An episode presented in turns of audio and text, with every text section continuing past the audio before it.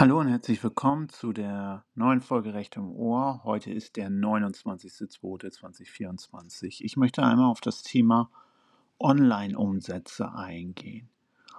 Dabei geht es um die Frage, ob Unternehmen, die während des Förderzeitraumes etwa der Überbrückungshilfe 3 ihr Geschäft ins Online-Geschäft verlagert haben und damit Umsätze erzielt haben, anstatt ihren lokalen äh, Handel fortzusetzen, der ja häufig geschlossen war, ob sie sich diese Umsätze anrechnen lassen müssen. In der Regel geht es hier vor allem um GmbHs, die beispielsweise Kleidung oder Möbel verkaufen und dann in die Online-Geschäft entsprechend investieren im Förderzeitraum. Hier gibt es verschiedene Aspekte, die entsprechend eine Rolle spielen. Häufig wird seitens dieser Argument Unternehmen und deren Steuerberater argumentiert, dass die Online-Umsätze des Unternehmens nicht zu berücksichtigen seien als Umsätze im Sinne der Überbrückungshilfen, vor dem Hintergrund, dass diese Online-Umsätze ja neue Geschäftstätigkeiten seien und dementsprechend vor diesem Hintergrund keine Berücksichtigung finden können, zumal ja das Online-Geschäft nicht Corona-bedingt sei. Diese Argumentation ist aus meiner Sicht im höchsten Maße problematisch. Der Zuwendungsgeber hat in Ziffer 5.6 der FAQ geregelt, dass neue Betriebsstätten, die später hinzugekommen sind, nach Wahl der Zuwendungsnehmer berücksichtigt werden können oder nicht. Ein reiner Onlinehandel, der aber der aus der gleichen Betriebsstätte heraus erfolgt, ist aus meiner Sicht daher nicht darunter zu subsumieren sondern ist schlicht eine andere unternehmerische Tätigkeit des jeweiligen Unternehmens. Dass die Online-Händler insoweit Umsätze generieren, die anspruchsmindernd wirken bei der Frage des Umsatzeinbruches bei den Corona-Überbrückungshilfen, ist mir klar. Dass damit merkwürdigerweise diejenigen Unternehmer benachteiligt werden, die entsprechend zu, äh, die entsprechend Onlinehandel betrieben haben und sich daher unternehmerisch gezeigt haben, statt nur auf den Staat zu vertrauen, das ist mir auch entsprechend klar. Die Problematik im Fördermittelrecht ist immer, dass es entsprechende Unbilligkeiten geben kann. Unbilligkeiten bedeutet, dass es nicht für alle gerechte Lösungen gibt und dass daher, anders als in der Eingriffsverwaltung, wo ein Polizist immer sich fragen muss, kann ich jemandem einen Knüppel über den Kopf ziehen, in der Billigkeitsausgestaltung, und wir sind hier eben im Billigkeitsrecht, entsprechende Spielräume des Zuwendungsgebers gibt. Der Zuwendungsgeber hat sich leider nicht dazu entschlossen, die Online-Umsätze zu privilegieren. Und mir wurde heute die Frage gestellt, ob ich dazu weiß, ob das sich in der Schlussabrechnung ändert. Nach meiner Kenntnis nicht. Häufig wird dann gesagt, naja, online hat erstmal nur Geld gekostet und nur wenig Umsätze gebracht. Und dann kommt die Frage, was ist mit diesen Online-Kosten, die ich investiert habe? Hier muss man natürlich erstens sagen, das kann man nur im Einzelfall beurteilen. Es gibt dort keine pauschale Aussage, ob die Online-Kosten zu berücksichtigen sind oder nicht. Das mache ich hier auch nicht. Zweitens, entscheidend ist A, die Fälligkeit der Forderungen. Sind die, sind die entsprechend vorher begründet gewesen, vor, äh, vor, im Förderzeitraum vertraglich begründet und fällig geworden. Drittens. Bei variablen Kosten muss man immer sehr sorgfältig anhand von Ziffer 2.14 und anderen entsprechenden Bestimmungen der Über äh, FAQ zu den Überbrückungshilfen prüfen, ob solche Online-Kosten darunter fallen oder nicht. Ich kann an dieser Stelle versprechen, dass ich mich mit dem Thema noch einmal in den nächsten Wochen melde, da wir derzeit hier auch verschiedene Aufträge haben, um das zu prüfen. Davon zu trennen sind jedoch die zu generierten Umsätze durch den Onlinehandel. Umsätze, die nach dem Umsatzsteuergesetz in den Förderungszeitraum fallen, müssen die Unternehmen ansetzen. Das zum Teil vorgenommene Verhalten, Umsätze, die, nicht, die zum Onlinehandel gehören, nicht mit in den Vergleich aufzunehmen, sind, ist aus meiner Sicht zumindest dann rechtswidrig, wenn das kein Fall von Ziffer 5.6 der FAQ der Überbrückungshilfen ist, also eine neue Betriebsstätte beziehungsweise sogar ein neues Unternehmen im juristischen Sinne.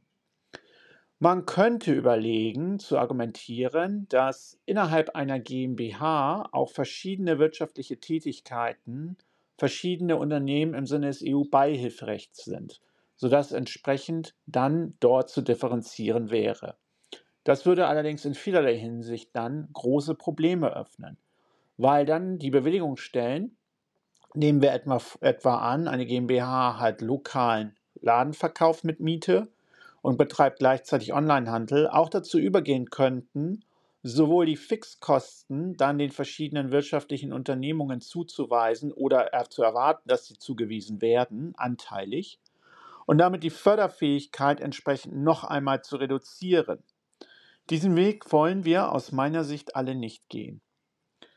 Dass dadurch Unbilligkeiten entstehen, nämlich dahingehend, dass diejenigen, die einen guten Onlinehandel aufgezogen haben, sich ihre Überbrückungshilfe gegebenenfalls zerschossen haben, ist mir durchaus bewusst.